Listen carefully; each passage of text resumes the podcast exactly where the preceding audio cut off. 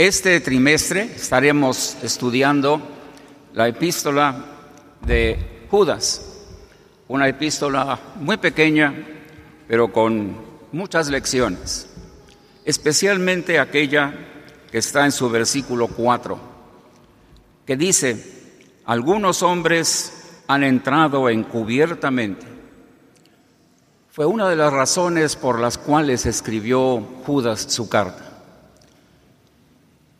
El Señor le estaba enseñando los caminos de Satanás, el más grande falsificador, tratando de presentar errores, tratando de presentar desviaciones para que todos o algunos siguieran sus caminos y faltaran a aquello que Dios pide. En la plática anterior resaltamos que no era nuestro interés marcar los hombres que sembraron el error, algunos hace siglos, porque inclusive Pablo, Juan, Pedro, en sus cartas marcan los errores que ya habían entrado a la iglesia. Judas escribió, han entrado.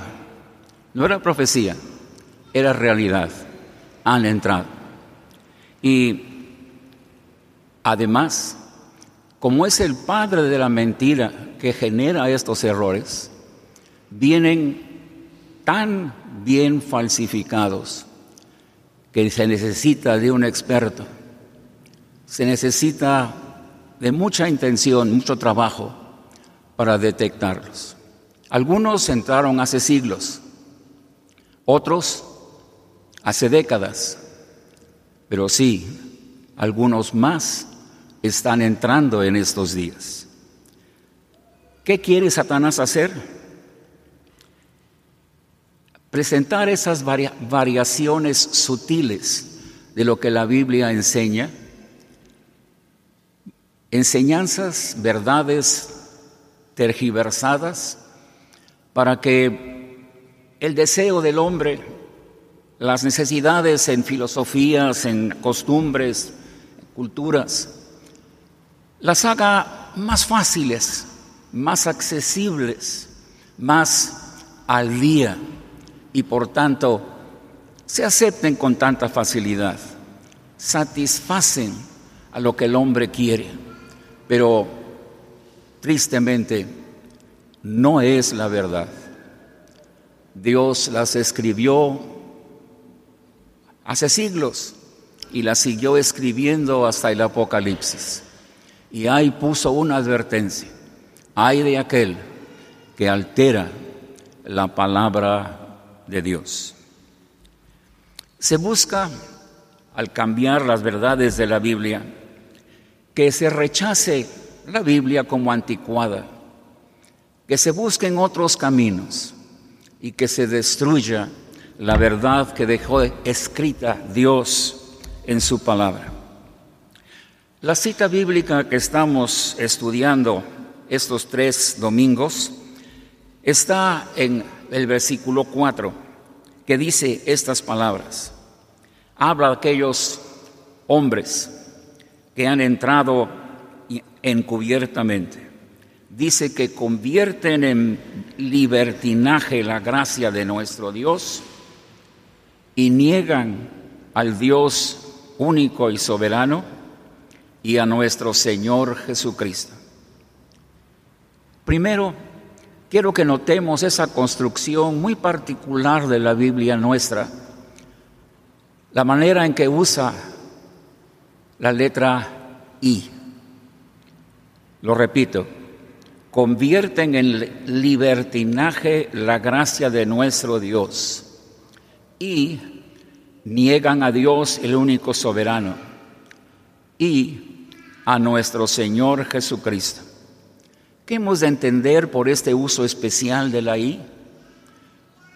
En este contexto, que esos tres, esas tres cosas que se hacen, el que entra encubiertamente no hace una de ellas, hace las tres, porque las tres forman un conjunto indivisible, como muchas veces más que la Biblia usa en esa forma particular de ella, esa letra I. Las tres cosas son una sola. Vimos hace ocho días la primera, convierten en libertinaje la gracia de Dios.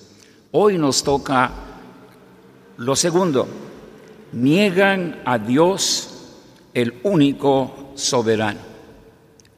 Negar a Dios no es solo expresar que Dios no existe, también es ignorar, no reconocer, no cumplir lo que Él es y lo que Él ordena. Y en tercer lugar, es vivir como si no existiera y hacer nuestra propia voluntad. Pensemos en la de la semana pasada o recordemos algo de ella. Convertir en linaje la gracia de Dios. Eso es vivir como el segundo caso. Ignoran lo que Él es y lo que Él ha hecho y lo que Él pide. Pedro 5:10 dice, mas el Dios de toda gracia, que nos llamó a su gloria eterna en Jesucristo, después que hayáis padecido un poco, Él mismo os perfeccione, afirme, fortalezca y establezca. Recordamos, lo ya visto. Dios ha hecho todo para que nosotros tengamos a nuestro alcance todos los recursos necesarios para hacer lo que Él quiere que seamos. Aquí estaban, aquí junta cuatro palabras: perfección, firmeza, fortaleza y estabilidad. Dios nos dio los recursos para lograr ser todo lo que Él pide de nosotros. Entonces, si alguien no alcanza esto,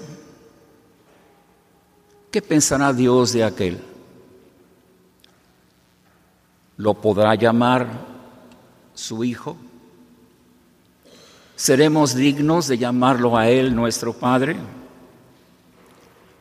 No hemos querido participar de la naturaleza divina que está a nuestro alcance. Tal vez por excusas, por pretextos, por ideas que nos han sembrado. Es imposible hacerlo. Dios no pide lo imposible. Lo que Dios está marcando de perfección lo alcanzaremos en el cielo cuando estemos con Él. Aquí no lo va a pedir Dios. ¿Para qué entonces? Puso a nuestro alcance las promesas, los recursos y todo lo necesario para ser partícipes de la naturaleza divina. Si somos hijos de nuestro Padre, el Señor Jesucristo nos dijo, sed misericordiosos como vuestro Padre es misericordioso. También dijo, ser perfectos, como vuestro Padre es perfecto. Y Pedro añadió, recordando el Antiguo Testamento, hay muchas palabras también de Cristo, sed santos, como yo soy santo, dijo el Señor. Si no alcanzamos esta altura, la única culpa es nuestra por no trabajar en ello, por no buscarlo con toda intensidad, conscientes que al ir creciendo llegaremos a esa meta. Pensando en atributos divinos, hay otro problema que se presenta. Algunos sí son a nuestro alcance, los podemos palpar, los podemos sentir. La Biblia dice, Dios es amor, y nosotros podemos amar o aborrecer según nuestras decisiones. Conocemos a Dios como creador y Dios nos ha dado el poder, la creatividad para hacer de eso que está en nuestras manos, aquello que se pone en el campo del arte, de la ciencia o de la tecnología. Dios también es capaz de comunicarse a sí mismo.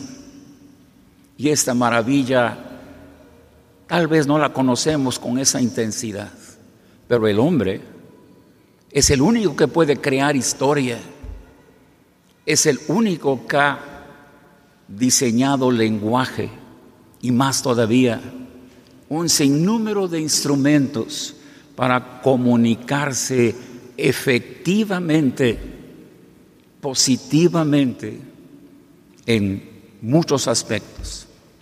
Y aún ha inventado, diseñado instrumentos, aparatos que pueden traducir, que pueden cambiar un idioma a otro. Inteligencia artificial hoy hace maravillas a la comunicación. Pero pudiéramos seguir con esos atributos que en cierta forma los gozamos, los sentimos, los podemos manejar. Pero hay otros que son única y exclusivamente de Dios. Quiero pensar en tres de ellos. Dios es omnisciente. Él conoce el principio, antes del, conoce el fin desde antes del principio. Dios conoce lo que el hombre decide en cuanto a qué piensa, qué propone, qué hace. Y lo conoce desde antes que el individuo nazca. Omnisciente quiere decir que nada lo puede tomar por sorpresa. Pero no tratemos de interpretar esta maravilla como lo haríamos nosotros en nuestra limitada forma de vivir. Cuando el hombre quiere que su voluntad se haga, hay muchas formas de lograrlo se impone, hay trampas, hay corrupción para obligar que algo suceda. Con Dios no es así. Él conoce todo lo que va a suceder antes que suceda. Y lo que yo y usted decide, hace y hará, ya lo conoce desde antes de nuestro nacimiento. La Biblia dice, desde antes de la fundación del mundo. Dios es, omnipresente, está en todo lugar. El hombre ha diseñado, sí, muchos aparatos que pueden hacer esa vigilancia. Y ahí está su computadora y ve lo que pasa en muchos lados.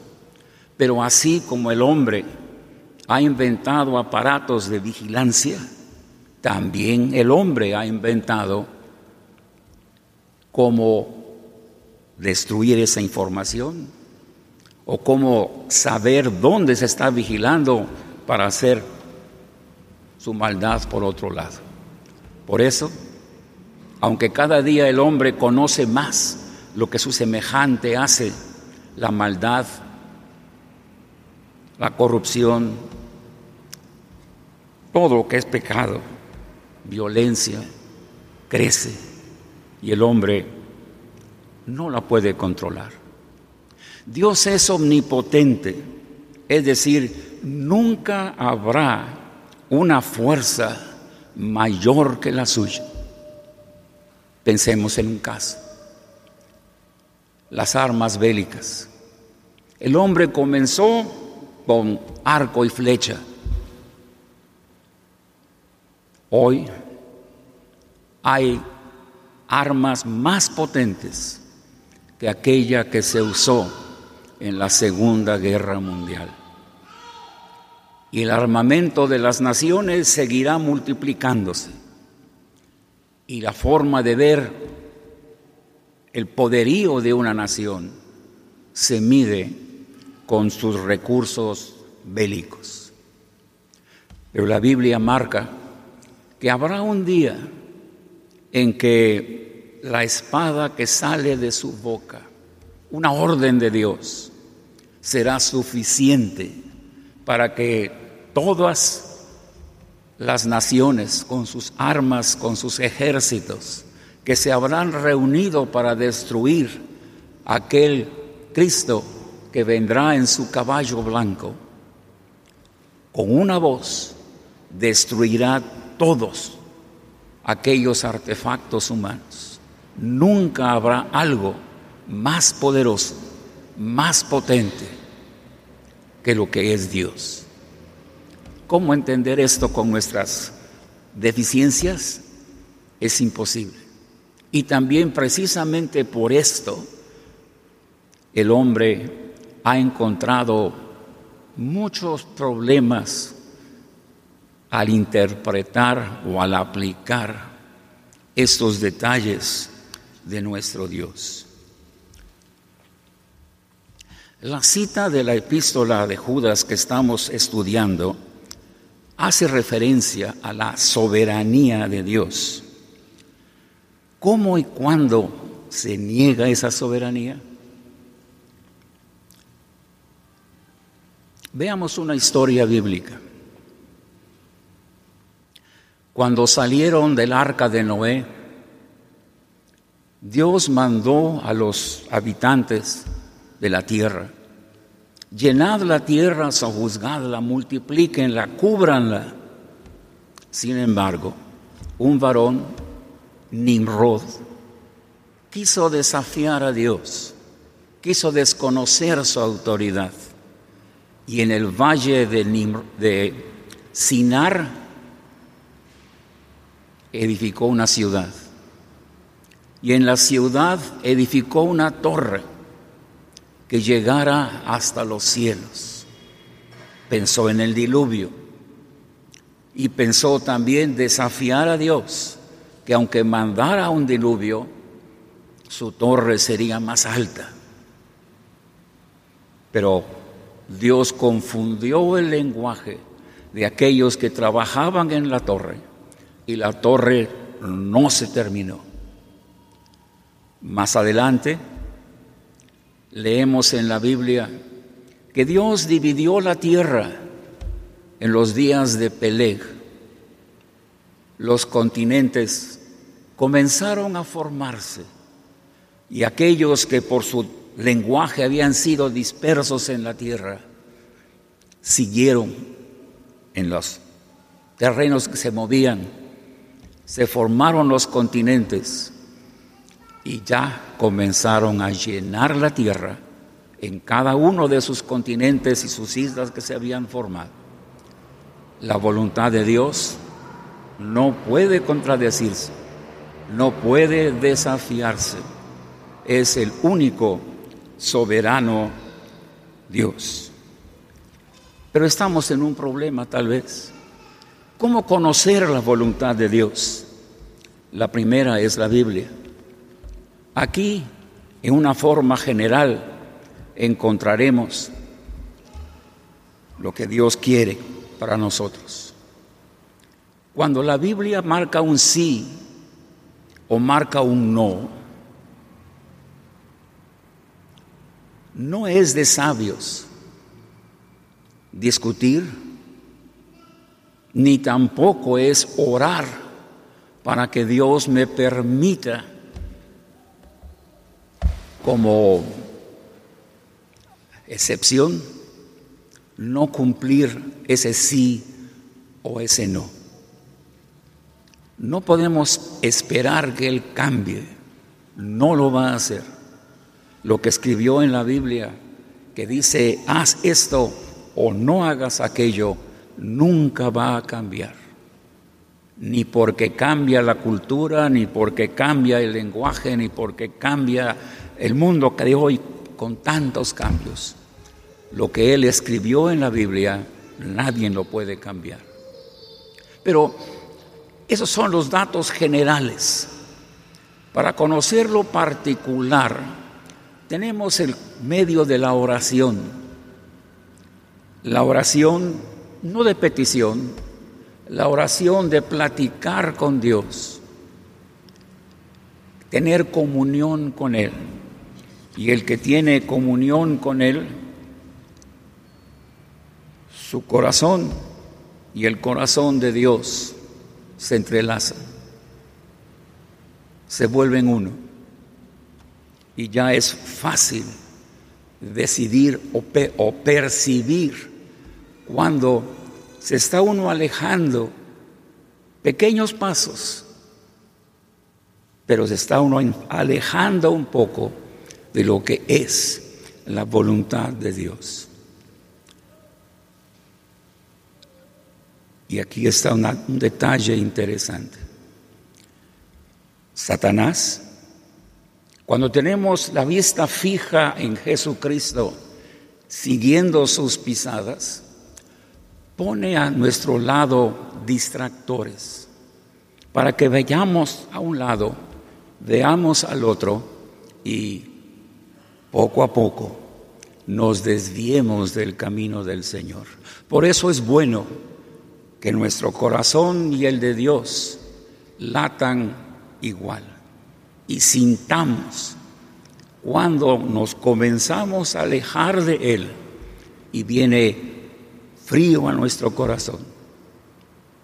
No esperemos hasta que estemos lejos. Corrijamos el camino en el instante que sintamos que esa cercanía con Dios comienza a perderse. Otro caso común puede ser cuando encontramos un tropiezo en el camino. Debiéramos alzar la mano y asirnos de Dios. Debiéramos encontrar en Dios aquel que nos va a levantar para no tropezar. ¿Qué hacen algunos?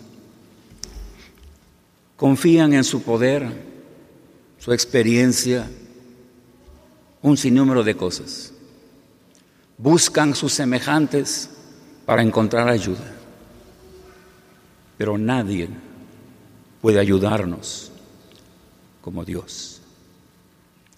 Algo semejante es cuando algún problema, una enfermedad, una falta de un familiar, etcétera, hace que el alma se vuelva a pedazos. Viene la intranquilidad, la desesperación, y tantos factores más. ¿Qué hacemos? Otra vez se busca la ciencia, se busca semejantes y lo que ellos piensan y lo que ellos hacen, pero no se busca a Dios. Pregunto, si buscamos a Dios en último lugar, ¿nos oirá Dios? ¿Contestará nuestras oraciones? No pensemos que lo va a hacer. Negar su autoridad, negar su presencia que nos ayuda, es fatal. Muchos proponen muchas cosas que dejan a Dios en último lugar. Qué triste. Pero otros casos que tal vez por sencillos no se piense que es negar a Dios. porque Él conoce lo que yo soy y lo que yo seré. Él conoce lo que puedo lograr. Él conoce en cómo se va a transformar mi carácter, cómo se va a formar mi conocimiento. Él es el mejor consejero en cualquier decisión que yo haga. Por no escuchar su voz, por no buscarla, especialmente cuando se buscan amigos, carrera, profesión, lugar de vivir, esposo, esposa, novio, novia, por no pedirlo, por no buscar su consejo, se cometen errores que a veces son fatales. se rompe un hogar, hay desilusión en la carrera que escogí, hay momentos difíciles en mi vida que no veo cómo los puedo superar. Pero regresemos al principio. Tal vez fue porque no busqué la ayuda de Dios. Él me formó. Él estuvo presente dijo el apóstol, dijo el, David en uno de sus salmos. Él estuvo presente cuando mi embrión se formaba. Él sabía que estaba en cada uno de, el hombre los llama hoy genes, de cada una de esas cosas que forman el libro, que después se forma y se manifiesta en mi vida. Busquémoslo más y más a menudo. Y un último caso. Tal vez queremos dar el consejo a un amigo. Tal vez necesitamos dar una lección en la escuela dominical. Tal vez necesitamos orientar a las ovejas que Dios ha puesto a nuestro cuidado. Lo buscamos a Él. No hay nadie como Él que entiende las necesidades, no solo de hoy, del mañana. Él conoce el futuro y no hay nadie que me puede preparar para lo que venga mañana que Dios, porque Él es omnisciente.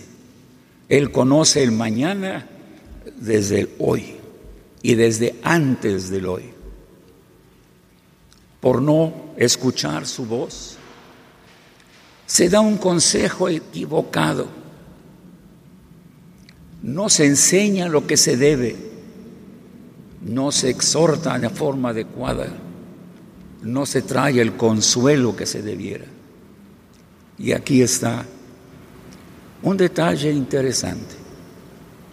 Nos dio Dios la oportunidad de platicar con Él antes de proponer qué voy a decir, antes de poner lápiz en un papel y diseñar mi plática. ¿Lo hacemos? Algunos piensan que deben, deben de diseñar su plática, su trabajo, lo que van a hacer, y luego presentarse al Dios para que nos dé el visto bueno. Error. Él quiere trabajar en nuestra mente desde antes que comencemos a diseñar qué decir, qué enseñar, cómo exhortar y cómo consolar. Eso es otra forma de negar al único soberano Dios. El negarlo hace que las familias no funcionen como debiera. Hace que la iglesia crezca débil,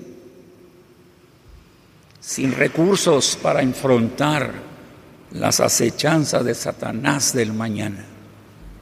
Y eso es una cosa importante. Acordémonos, si no tenemos la ayuda de Dios, no entenderemos el mañana. Muchos en sus artículos proponen qué será mañana, pero nadie lo conoce a la perfección que la conoce Dios. Él sabe exactamente qué va a pasar mañana y Él puede orientarme en cualquier decisión que haga. Y hablo a mis hermanos que quieren hacer un trabajo en el nombre de Dios si lo van a hacer en el nombre de Dios, pídanle a Él que comience a trabajar en su mente desde antes que comience a formarse en ustedes el qué decir y el cómo decirlo. No hay mejor ayuda que Dios en cualquier problema en que estemos. Buscar otra cosa, ir por otro camino, antes de buscarlo a Él, es negarlo. Y esto es lo que Satanás quiere. Porque al negar a Dios hay errores, hay enseñanzas falsas, hay caminos equivocados con los resultados que hoy tenemos. Oremos. Dios nuestro, gracias porque tu siervo Judas nos recuerda que ya hay en nuestro medio personas o enseñanzas de personas de hace siglos y de hace pocos años que buscan que tomemos caminos alternos, que neguemos la verdad de las escrituras, que busquemos aquí abajo lo que solo en ti puede encontrar, podemos encontrar. Gracias, Padre, por exhortarnos, por decirnos, el mañana no lo conoces. Quien conoce el mañana soy yo. Y a nosotros, recuérdanos que tenemos el trabajo de ayudar a las ovejas que tú has puesto a nuestro cuidado para que mañana no tropiecen, para que mañana los errores que van a caer y van a entrar no los desvíen del camino que es Cristo. Gracias, Padre, por tu exhortación. Gracias por ayudarnos a ver lo que hemos de hacer en el nombre del Señor Jesús, presentamos nuestra gratitud. Amén.